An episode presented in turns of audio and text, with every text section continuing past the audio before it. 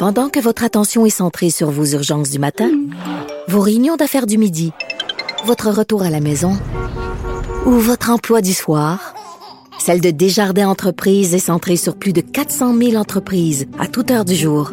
Grâce à notre connaissance des secteurs d'activité et à notre accompagnement spécialisé, nous aidons les entrepreneurs à relever chaque défi pour qu'ils puissent rester centrés sur ce qui compte, le développement de leur entreprise.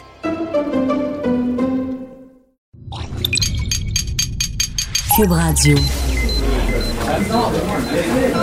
Silence! Veuillez vous lever.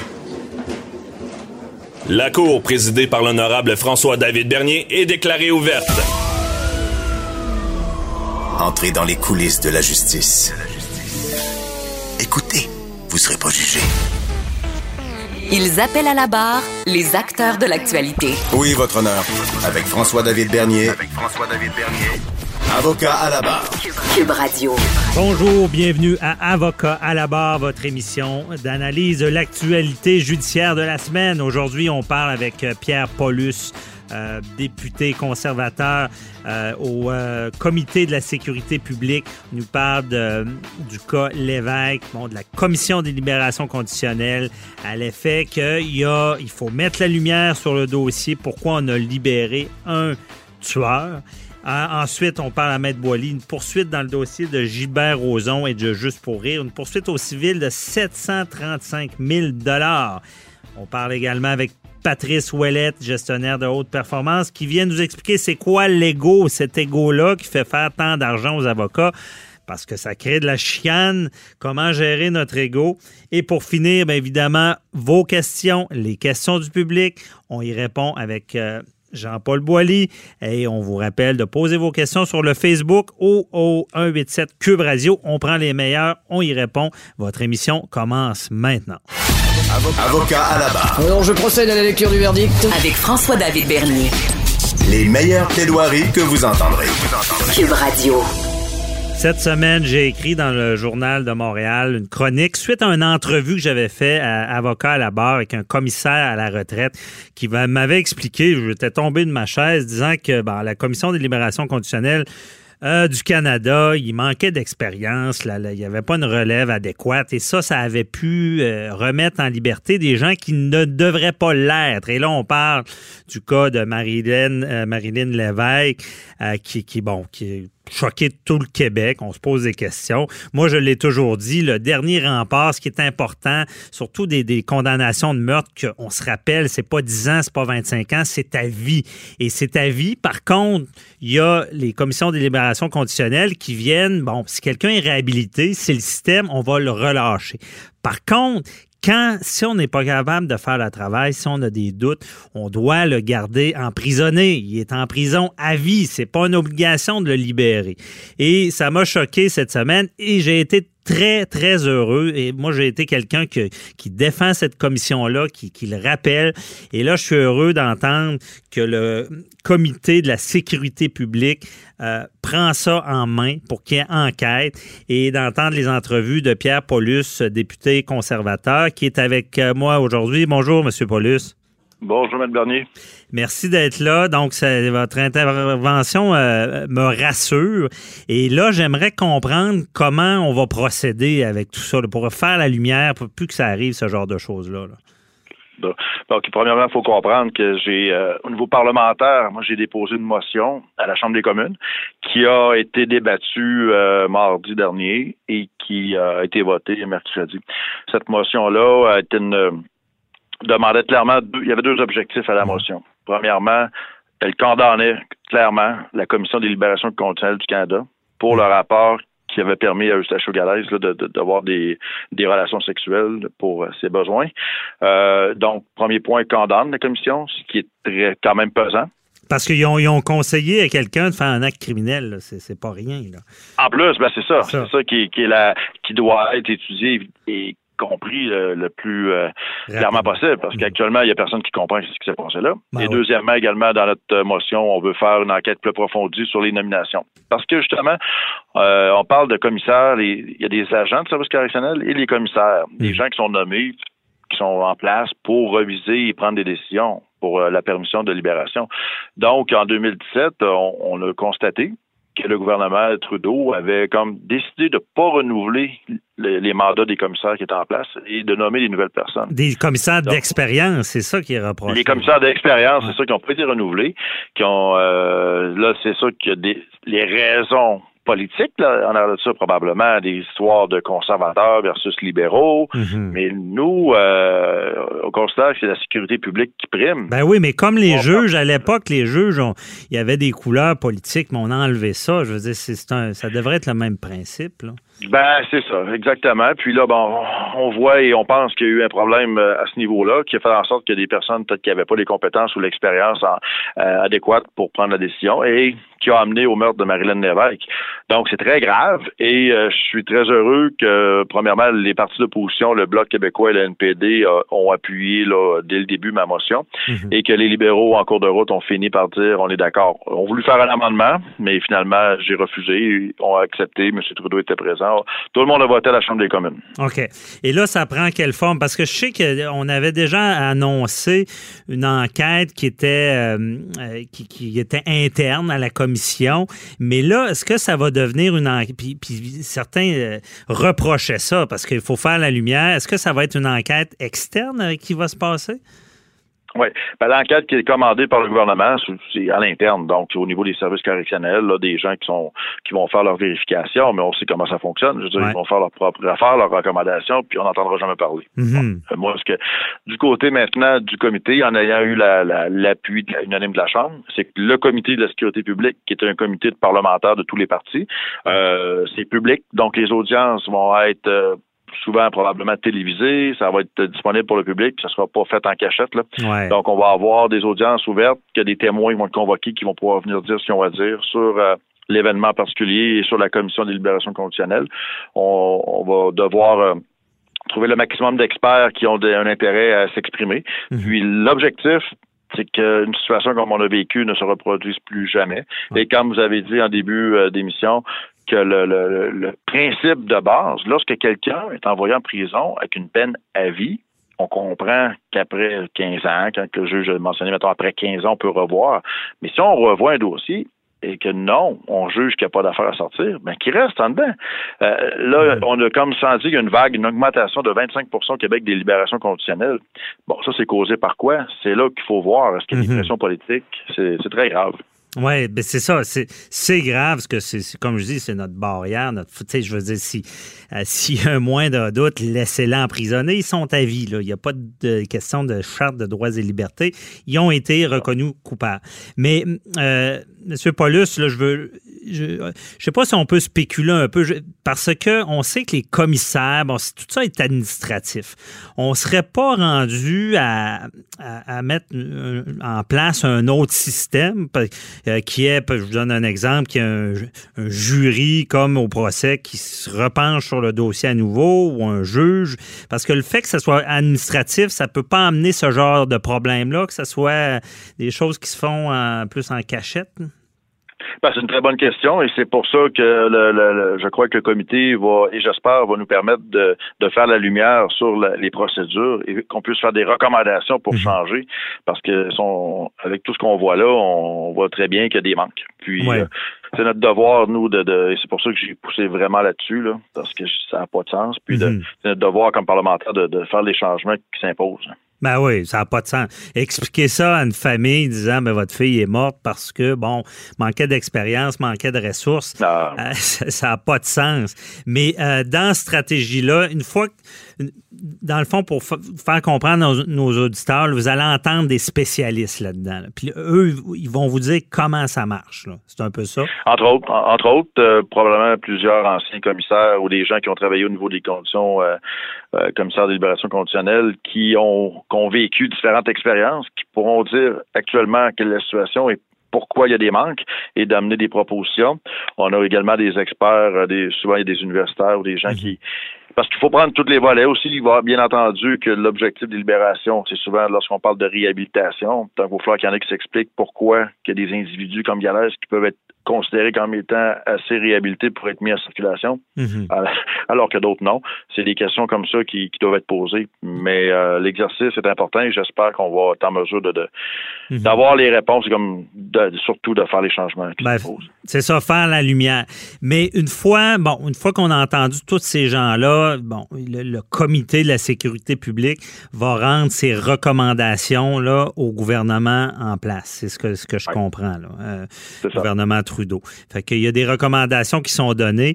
Par la suite, est-ce que ben, le gouvernement n'est pas obligé de les respecter? C'est ce que je comprends. là. Bon, ça, c'est exactement la deuxième étape. Lorsqu'on aura complété notre travail, qu'on aura soumis notre rapport au gouvernement, Mhm. le gouvernement peut le prendre, bien entendu, et décider de le mettre sur une tablette.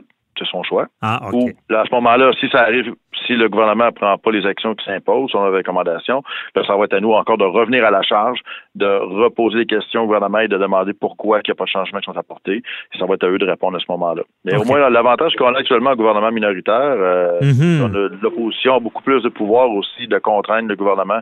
Et c'est une des raisons pour laquelle aussi, probablement que ma motion a réussi à passer. Parce qu'en ayant l'appui des autres partis d'opposition, j'étais sûr de gagner. Ouais. Donc, les libéraux étaient très, les libéraux auraient été très mal vus de voter contre cette motion-là. Parce que, de toute façon, le, le ga- j'aurais gagné mon vote de, quand même. Ouais, je comprends. Euh, mais effectivement, avec le rapport, euh, c'est pour ça que moi, en ayant moins un rapport fait par les parlementaires, on va pouvoir faire de la pression après pour continuer puis s'assurer que ça, que ça bouge. Ben, c'est ça. Une fois que c'est rendu, il y a un jeu politique aussi de, de mettre une pression parce que personne ne peut être contre la vertu. Là, je veux dire, euh, c'est, le genre de gros dossier comme ça que vous pouvez faire avancer parce qu'il y en a eu dans le passé aussi. Vous êtes, là, je- ma mémoire m'a fait défaut, mais le comité de sécurité publique intervient de plus en plus dans des dossiers. Là. Ouais. Euh, puis pour faire avancer les choses. Y a-tu des exemples de choses qui ont bougé là, suite au- à des actions du comité? euh? Bonne question, parce qu'effectivement, on fait beaucoup de travail, beaucoup de. C'est sûr qu'on a des, euh, énormément de travail sur des projets de loi. Mhm, c'est ça. Mais dans justement le projet de loi, si je pense aux armes à feu, à la sécurité nationale qu'on a fait dans les quatre dernières années. Ouais. Euh, malheureusement, voyez-vous, des amendements. Au niveau des armes à feu, on avait 44 amendements proposés pour améliorer le projet de loi, puis tous ont été refusés. Fait que ça, quand tu es un gouvernement majoritaire contre toi, tu peux rien aider. Tandis que la minoritaire, ben, nos amendements, ils n'auront pas le choix. Si la NPD, le Bloc québécois nous appuie, Mhm. euh, ça va passer. OK. C'est ça. Donc là, il y, a, y y une pression qui peut exercer, qui peut être exercée. On a un pouvoir différent, C'est ça. Oui, mais c'est intéressant. Surtout pour des gros enjeux comme ça de, de- de Absolument. sécurité publique. euh, parce que, tu sais, on, ce Paulus, on, on pense, au, je ne sais pas si vous avez suivi au procès Bissonnette, euh, Alexandre Bissonnette à Québec, où est-ce Mm. qu'on essaie d'avance de déterminer comment une personne va rester euh, disant, bon, on va lui donner 50 ans avant qu'il puisse demander une libération conditionnelle. Mais à quelque part, c'est comme dire que notre commission fonctionne pas, là. Euh, c'est- Ben, c'est qu'à partir du moment, la, la loi est mise en place avec des peines cumulatives, mais là, on s'aperçoit que dans un cas comme ça, il y a, il y eu six euh, personnes qui ont été tuées, donc six fois 25 ans, ça fait 150 ans. Mhm. Là, on dit, bon, qu'est-ce qu'on fait avec ça? C'est sûr que Ben, quand, qu'on- euh, on veut d'avance les, les- être sûr qu'ils restent en dedans, mais ça devrait être la commission qui décide de ça. Si on avait confiance en la commission, on n'aurait même pas à se poser la question si on cumule des peines. C'est ce que je me rends compte euh, dans tout ça. également, dans le juge, je n'aurais pas eu à faire des calculs et à, Ouais. à se trouver à peut-être être en appel, bon, Mhm. euh, ce qui va avec. Là. Donc, Ben, effectivement, c'est complexe, hein, parce qu'à chaque fois qu'il y a des, des lois qui sont mises en place, il faut toujours euh, penser à tous les, les impacts du reste qui va autour. Là. Ben oui, ben oui, c'est ça. Mais en tout cas, j'espère continuer votre bon travail. puis J'espère que la commission, on, on regagnera confiance en, ce- en cette commission-là qui est De toute façon, vous allez entendre parler de nos travaux et surtout lorsqu'on déposera le rapport euh, dans quelques mois, euh, On se vous allez être reparle. informés. Parfait. Merci. Merci beaucoup, Pierre Paulus. Bonne journée. Préparez vos questions. Cube Radio vous offre les services juridiques d'avocats sans frais d'honoraires. Appelez ou textez 187 Cube Radio. Cube Radio 1877 827 2346. Gilbert Rozon et euh, Juste pour rire euh, sont poursuivis pour 735 000 dollars. Euh, C'est un ancien employé euh, qui poursuit là, pour ce montant-là. Euh, C'est un archiviste qui était très apprécié par l'ancienne administration de Juste pour. Euh, lui, ce qu'il veut, c'est être dédommagé euh, pour un congédiement, je crois. J'ai pas tout le détail, mais on en parle avec euh, Maître Jean-Paul Boilly, notre chroniqueur. Bonjour. Bon matin. Oui, on a vu ça cette semaine. C'est un monsieur, c'est un archiviste, le monsieur euh, Gloutney, qui était là pendant presque 26 ans, juste pour rire. Euh, là, ce que je comprends de la poursuite, puis on, va essayer d'expliquer ça aux auditeurs, comment ça fonctionne? Bon, c'est une poursuite civile, on s'entend. Ce monsieur-là avait signé, semble-t-il, avec monsieur Rosa en 2004, parce que c'était quelqu'un qui était très apprécié, semble-t-il. C'est un archiviste qui était très près de M. Roson. Lui, euh, c'était monsieur, là, il y avait même un surnom, on l'appelait le fantôme de l'humour. C'est lui qui trouvait, semble-t-il, euh, les, les, les, les, les cues, comme on dit, les gags, et, toutes ces, les, petites subtilités du métier qu'on apprend à l'école de l'humour. Bon, c'est un monsieur qui était très apprécié, je me suis renseigné dans le domaine. C'est un monsieur qui vraiment, euh, comme disait Olivier Guimont, lui, il connaît ça. C'était quelqu'un qui connaissait vraiment ça et qui était très apprécié, pas juste de M. Roson, mais de toute l'équipe de Juste pour rire.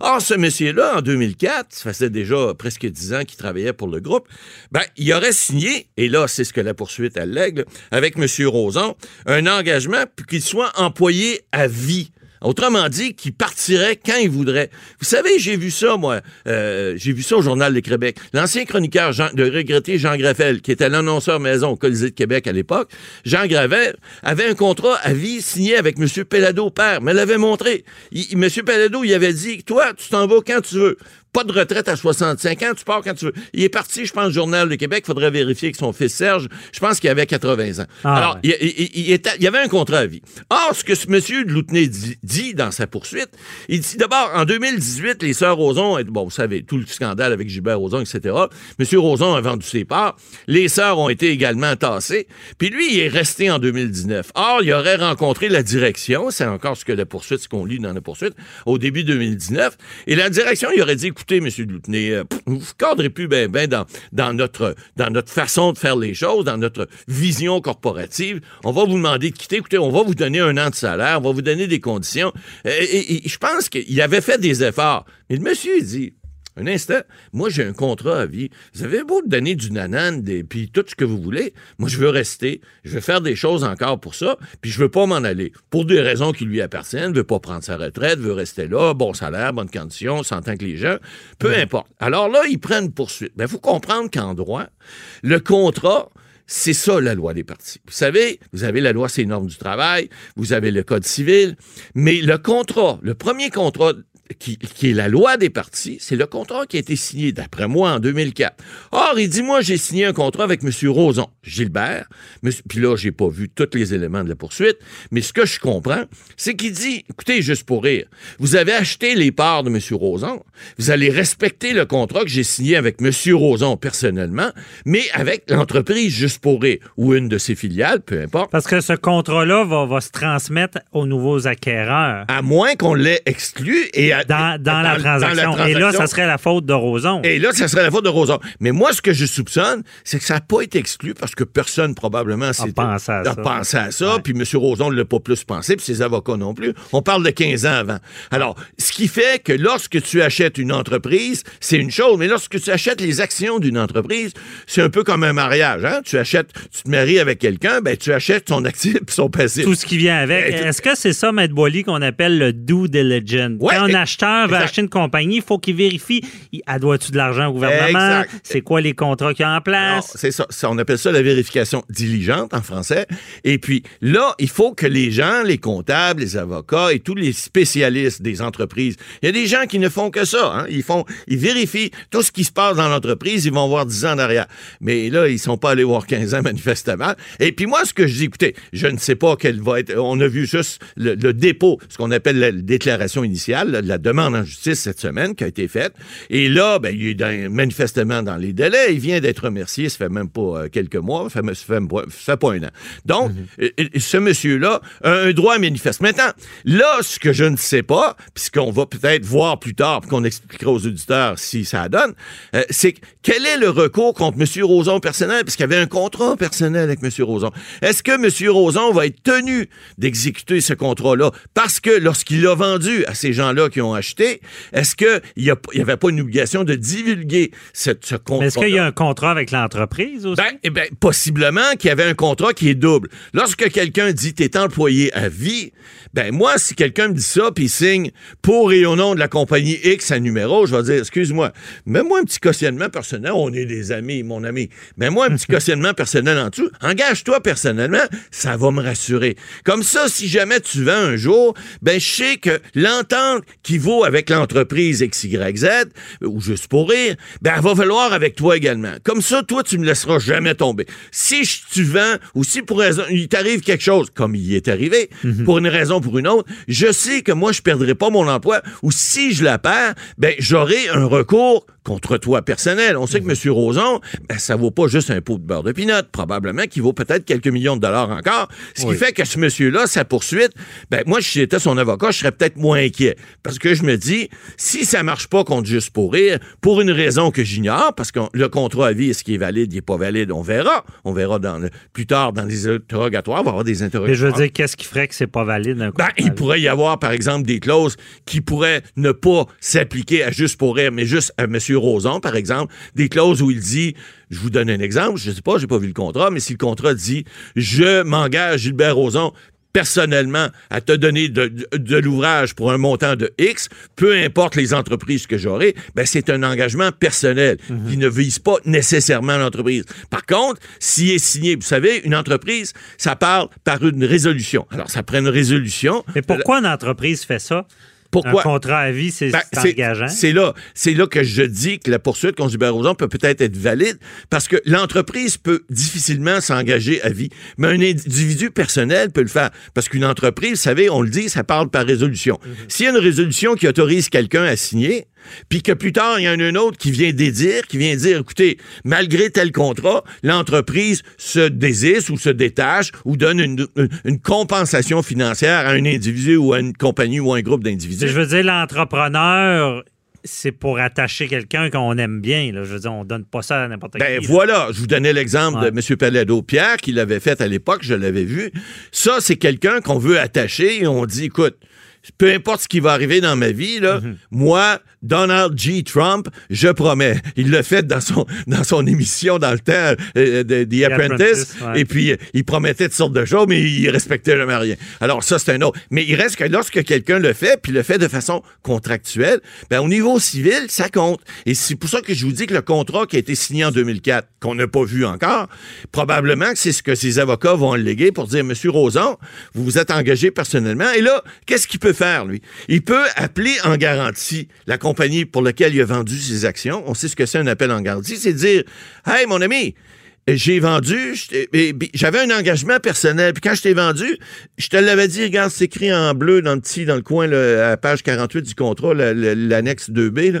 Euh, Il y avait un contrat, puis tu le respectes pas. Alors moi, si je suis condamné, je t'appelle en garantie. Alors c'est une action dans l'action, dans lequel on dit si je suis condamné à payer, vous allez payer à ma place. Alors, c'est ce qu'on appelle l'appel en garantie. Et ça, il pourra peut-être le faire. Donc, ça ne empêche pas de faire en sorte que cette, euh, cette poursuite qu'il a personnellement contre lui devienne une poursuite qui, bar- par la bande, par le, la, la voie d'un ricochet, va faire en sorte qu'elle va se ramasser peut-être juste contre juste pour rire. Mais on le sait pas. On connaît pas les, les tenants et aboutissants, tout ça. Mais on pourra voir avec les interrogatoires qui auront lieu, puis je suis convaincu qu'il y a On quelques verra. Et là, les montants, 700.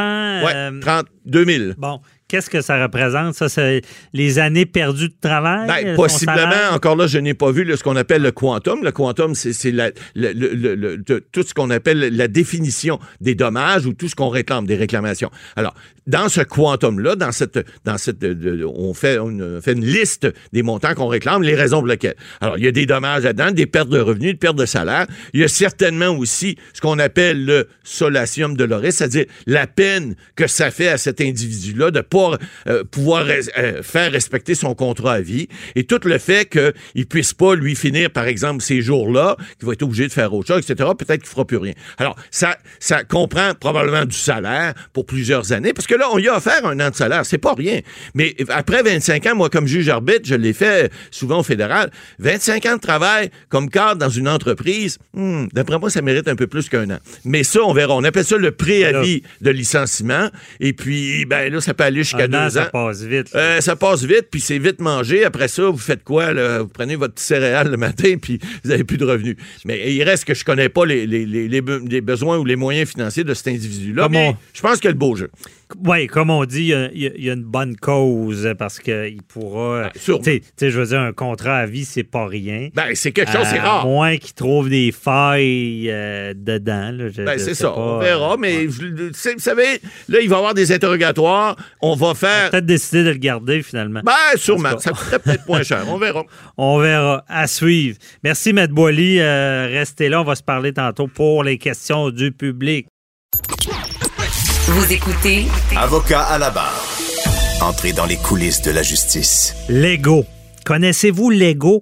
Ben, je vais vous dire ce matin, Lego me fait vivre, fait vivre les avocats. La plupart des chicanes, des litiges vont partir. On va l'appeler Lego, l'orgueil, la grosse tête. Et souvent, ça va amener à quelqu'un à, faire, à commettre de grosses erreurs, à ne pas rester connecté, si on peut dire, grande Puis on voit ça partout, Lego. Et on voulait analyser Lego avec notre gestionnaire de haute performance de la méthode 48 heures par jour, Patrice Ouellette. Bonjour. Bonjour, Maître Bernier. Quel beau sujet, hein, Lego. Non pas les blocs Lego, mais bien Lego. Lego. Moi, comment de personnes m'ont dit, il n'aura pas une scène, j'aime mieux le donner à toi parce qu'il n'y aura pas une scène. Même si en réalité, il aurait pu s'entendre avec la personne. Souvent, c'est Lego. Euh, Explique-nous ça, là. ça vient de où cet Lego-là? Puis Qu'est-ce qu'on fait avec? Beau, puis pour, pour imaginer un petit peu l'histoire de Lego, je vous raconte une histoire qui est arrivée dans les années 1800. C'est qu'au milieu des années 1800, il y avait une maladie qui était une véritable pandémie qu'on appelait l'infection postpartum. Et c'était quoi exactement? C'est quand les mères donnaient naissance, environ deux jours après la naissance, les mères décédaient.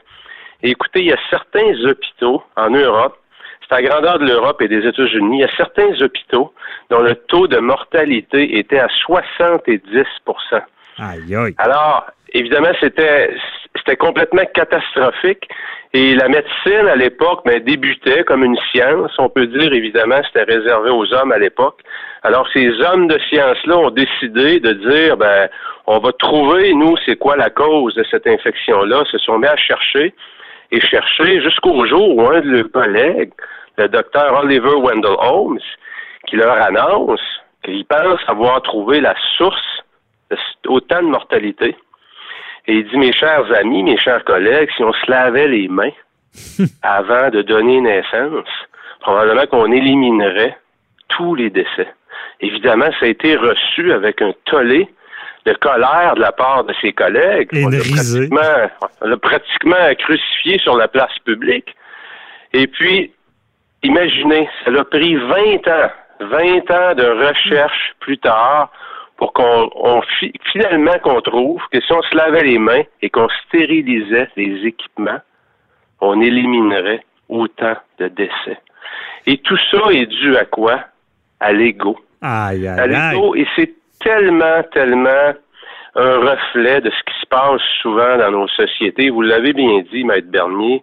Combien de poursuites, j'imagine, vous êtes tellement bien parlé pour en, pour en placer, où c'est l'ego des gens qui prend le dessus.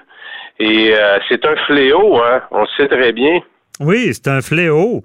Et euh, il y a des gens qui, voient noir. Et puis je l'ai déjà dit, je le redis, des procès des fois qui durent six ans pour que deux personnes se rencontrent 20 minutes de temps, puis que maintenant avec le temps, euh, comme mon père me, rappelle souvent, euh, il dit ben, la phrase de Troya, qui, c'est un écrivain qui disait faut vivre le présent, lui sans lien avec le bonheur, mais il faut vivre le présent avec la même sérénité qu'on pense au passé. Souvent quand c'est passé, Ah le- oui. le jeu se calme, le temps fait bien les choses et des litiges comme ça, je pense que le temps va agir sur cet ego-là, l'orgueil, je veux, je veux gagner. Et j'ai vu des gens en 20 Absolument. minutes régler des litiges de 6 ans de temps.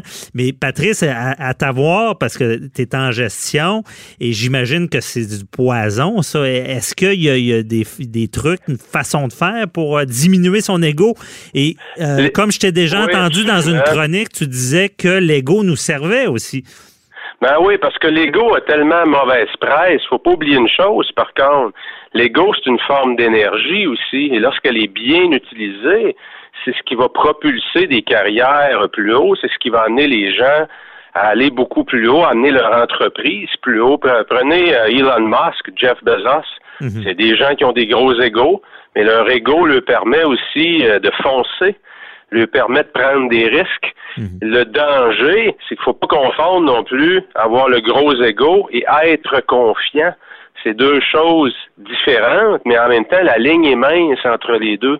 Il y a des gens, des fois, je sais pas si ça vous est déjà arrivé, de rencontrer des gens, ils rentrent dans une salle, et juste en rentrant, on sent qu'ils imposent le respect.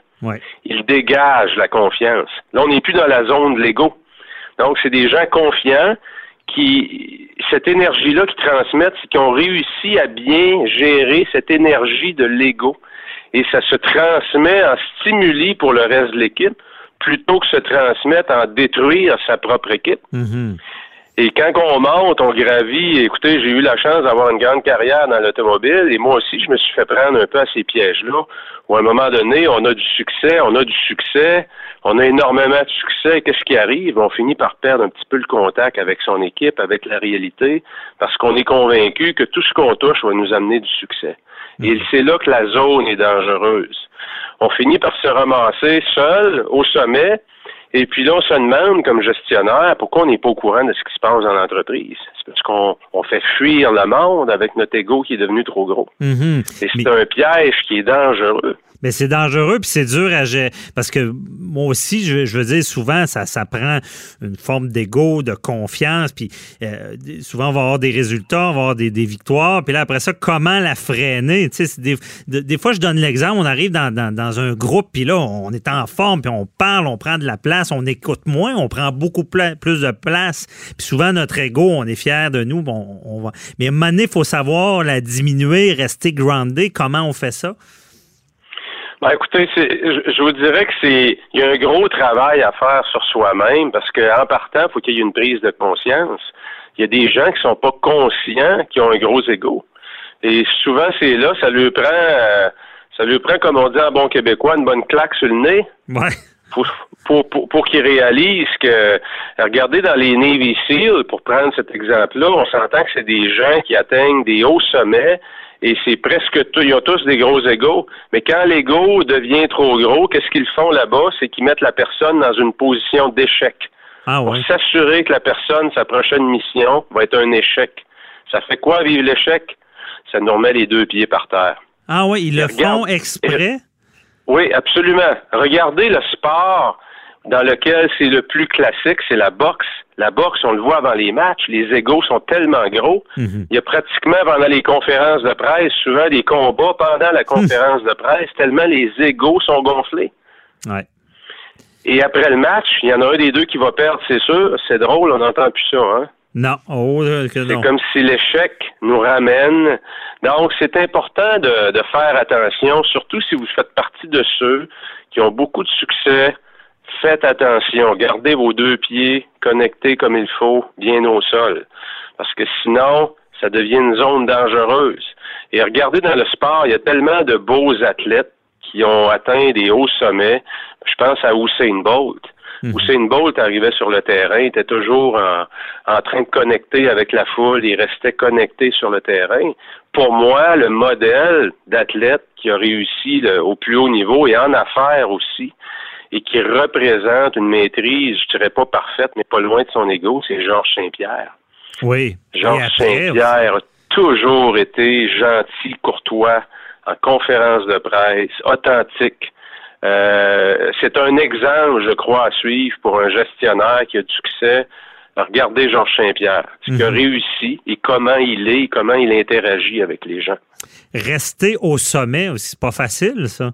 Parce que euh, il a su même, en parlant de Georges Saint-Pierre, euh, il a su se retirer au bon moment. Ça doit pas être facile. Souvent, il me semble, on voit des combattants, que ce soit UFC ou euh, boxe ou on va dire en affaires la même affaire, ils vont se retirer quand ils ont mangé une volée. Là. oui, c'est le cas de le dire, absolument. Mais en affaires, je vous dirais que c'est les gens en général qui, qui veulent gravir et qui ont ce désir-là, cette drive-là, de monter les échelons. Mais en partant, par définition, ça prend un bon ego. Et c'est d'être bien coaché, d'avoir des bons mentors pour être sûr que quand l'ego devient trop gros, euh, d'être entouré d'amis qui sont qui sont authentiques, qui sont capables de nous le dire, parce que c'est pas tous les amis qui ont le courage de dire à leurs amis là, je pense que tu es rendu trop loin, là. Ouais. C'est, c'est, Mais d'ailleurs, d'ailleurs, Patrice, eh, as-tu une idée comme ça de dire c'est quoi le premier signe de dire là, là, là, faut j'ai mon ego après le déçu? Ben, moi, je pourrais répondre quand tu es rendu dans des procédures puis fini, puis tu pas capable de parler à l'autre partie pour trouver une solution. Mais y a-tu des signes que tu constates? Ben, c'est rare que vous avez du feedback. Le seul feedback que vous avez, il est toujours positif. Mhm. Parce que les gens ont peur de vous dire la vérité.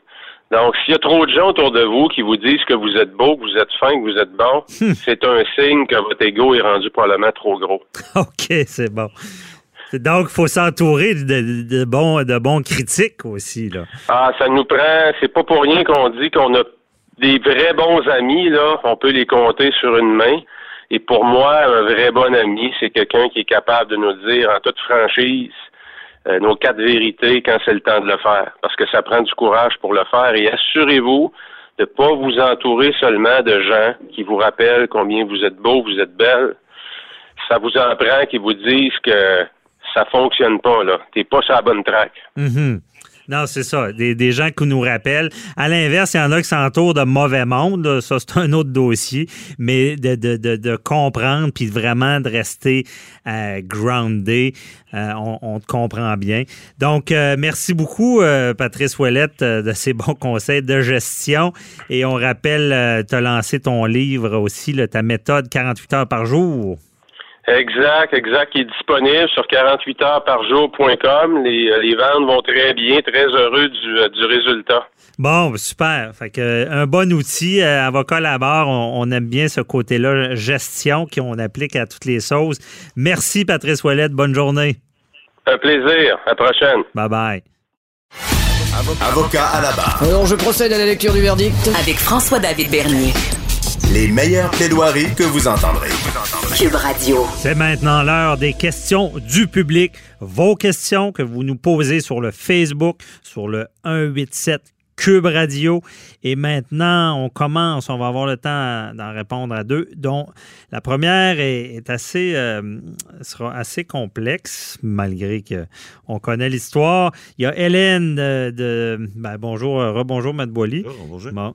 Euh, il y a Hélène qui habite à Québec qui nous demande par texto sur la ligne 187 Cube Radio si un procès comme celui de Donald Trump euh, s'est déroulé, aurait pu avoir lieu ici au Canada, au Québec. Est-ce que, ben, dans le fond, euh, je comprends la question, est-ce qu'on pourrait destituer euh, un premier ministre, Matt Boily?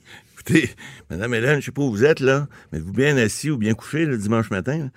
Écoutez, c'était une parodie de justice qu'on a cité aux États-Unis. Au Canada, jamais, jamais, jamais, jamais on pourrait avoir un procès comme ça. D'abord. C'est un procès pipé, quoi. Ben, écoutez, là, les dés étaient pipés d'avance, puis c'est, c'est pas juste ça. C'est toute la démocratie puis la justice qui en mange pour son rhume, là. Parce que vous avez vu, là, les gens qui sont là, d'abord, les sénateurs étaient libres de la procédure. Ils ont décidé de ne pas avoir de témoins. Un procès, pas de témoins. Voyons si ça a de l'allure. Ça n'a aucun bon sens. On peut pas penser qu'ici au Canada, dans notre démocratie, on va avoir ça. Alors, est-ce qu'on pourrait destituer quelqu'un ici sans entendre de témoins? Ben non, la réponse est non. C'est ridicule. Alors, les Américains, avec un président ridicule, ont réussi à se couvrir de ridicule. Il y en a un un seul républicain qui un seul qui osé, parce que c'est le, c'est, le régime de peur là-bas. Ils ont toute la chienne, les sénateurs qui sont républicains.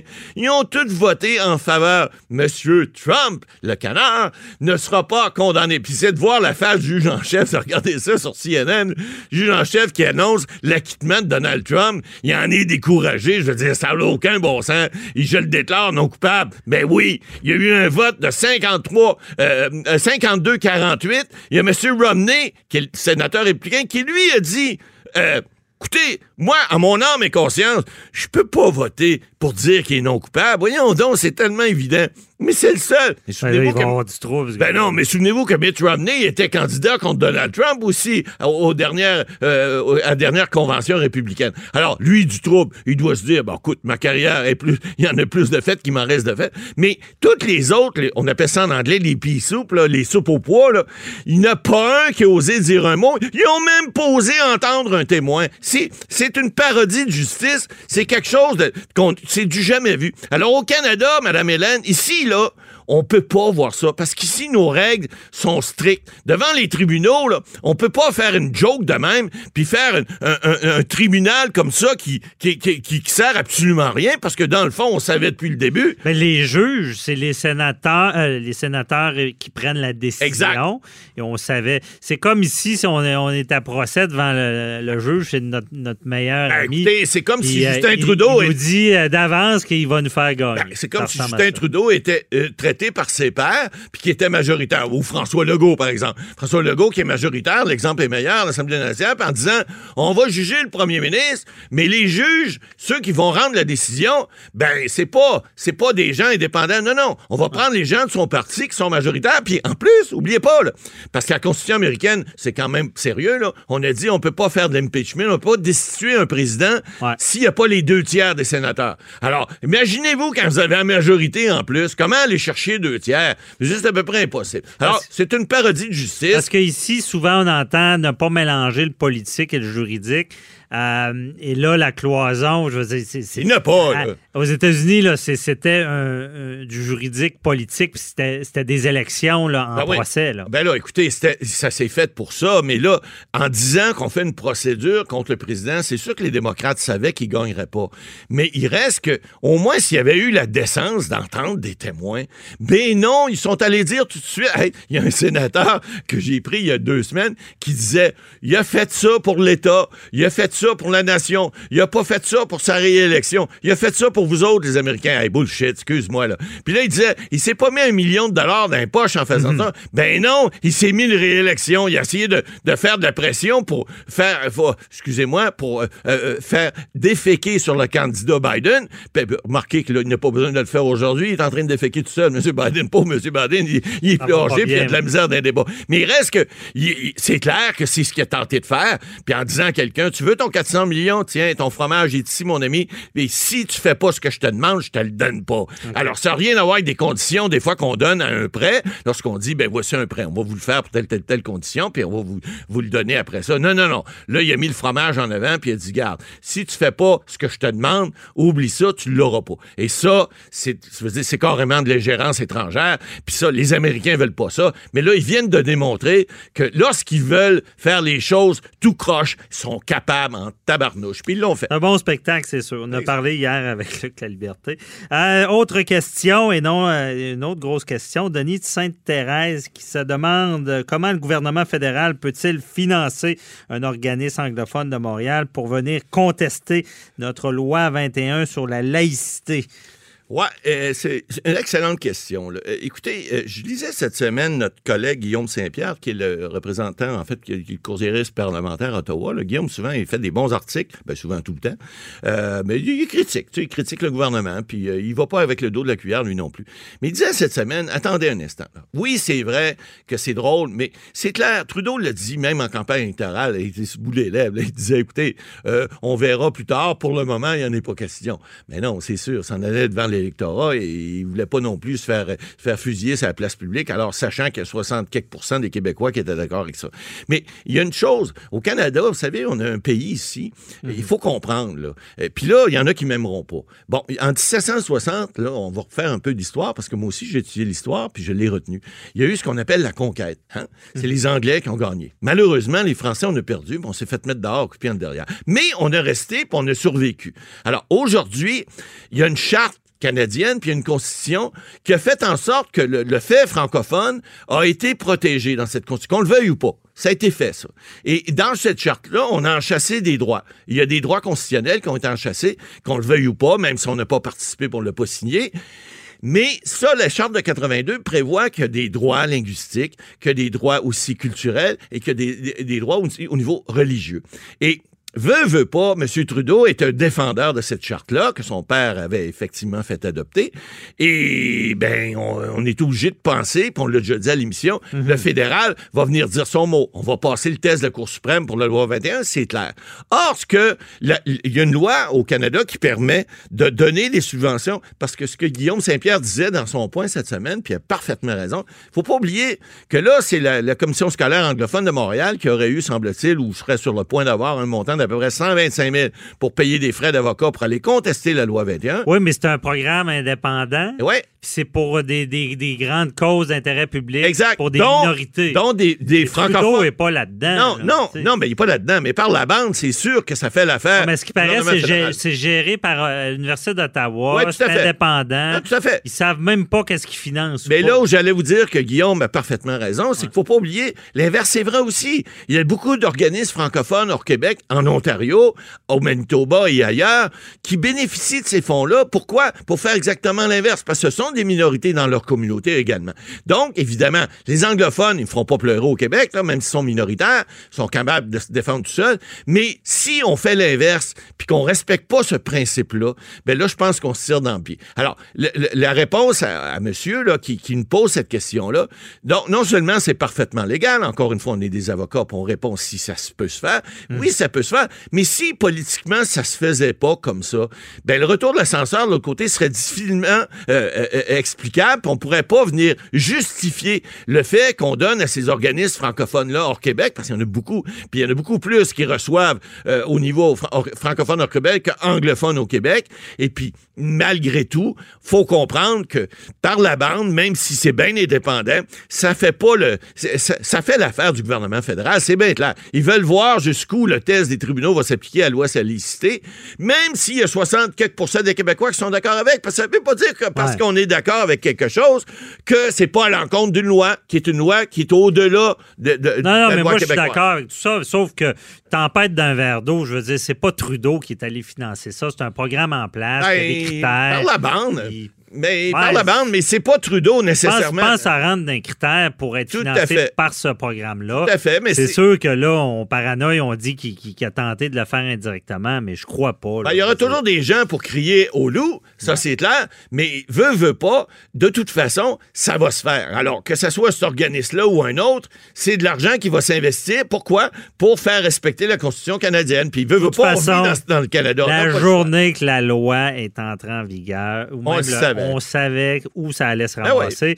Puis je veux dire, c'est- c'est pas nouveau des organismes qui, qui ont de l'aide comme ça de ce programme-là. Oui, puis puis il y en j'aime a mieux- eu dans beaucoup de domaines. une contestation Ouais. judiciaire en bonne et due forme qu'un procès, un fake de procès comme on a vu aux États-Unis à la Trump, là, où, Ouais. où finalement on sait d'avance le résultat, puis en bout de ligne, il y, a- y y un déni complet de justice. Mais il devrait avoir c'est des dossiers que la loi rentre en vigueur. Hey, les neuf juges de la Cour suprême, regardez ça, regardez Ouais. ça tout de suite. On- On, va, on- on va régler ça on l'a fait, euh, cinq fait. ans d'avance, Ouais, on, on l'a fait quelques fois, des fois des recours directs de la Cour supérieure à la Cour suprême, mais vous savez, les tribunaux, des fois, ça prend du temps, faut que ça soit analysé, c'est long, puis ça fait vivre les avocats, faut pas oublier ça. Oh oui, ça a fait vivre, puis c'est c'est ça. C'est long, ça, il n'y a pas de doute. Donc, merci beaucoup, Matt Boily. Euh, on se retrouve la semaine prochaine. Et c'est tout pour nous également euh, cette fin de semaine. Et euh, posez vos questions. La semaine prochaine, on y répond. On se retrouve samedi prochain. Bye bye. Cette émission est maintenant disponible en podcast. Rendez-vous dans la section balado de l'application ou du site cube.radio pour une écoute sur mesure en tout temps. Cube Radio, autrement dit. Et maintenant, autrement écouté.